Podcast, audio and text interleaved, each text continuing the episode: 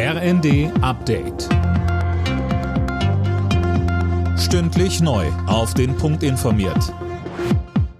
Ich bin Gisa Weber. Guten Abend. Die G7-Staaten planen ein gewaltiges Investitionsprogramm für Entwicklungsländer. Beim Gipfel auf Schloss Elmau teilten sie mit, dass sie 600 Milliarden Dollar für die Infrastruktur in ärmeren Ländern aufbringen wollen. Das ist quasi die Antwort auf Chinas Megaprojekt Neue Seidenstraße. Zur weiteren Tagesordnung sagte Kanzler Scholz. Wir werden heute auch noch am Abend sehr, sehr ausführlich und sehr vertraulich über die Fragen der Außen- und Sicherheitspolitik sprechen.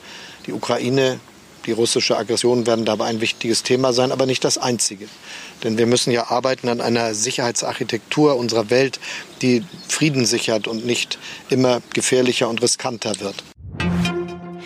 Wenige Stunden vor Beginn des G7-Gipfels sind in der ukrainischen Hauptstadt Kiew Raketen in einen Wohnkomplex eingeschlagen.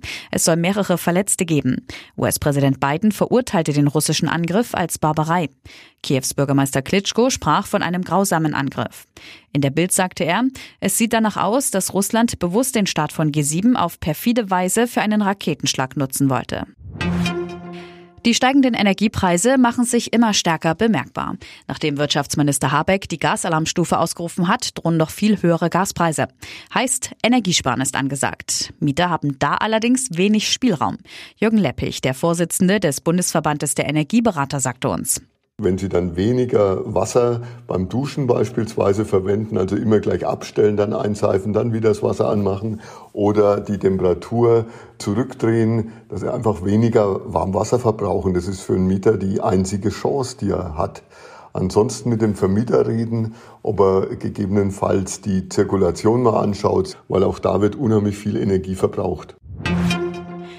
Die Weltgesundheitsorganisation ruft wegen der Affenpocken vorerst keinen internationalen Gesundheitsnotstand aus. Das hat das WHO-Notfallkomitee entschieden.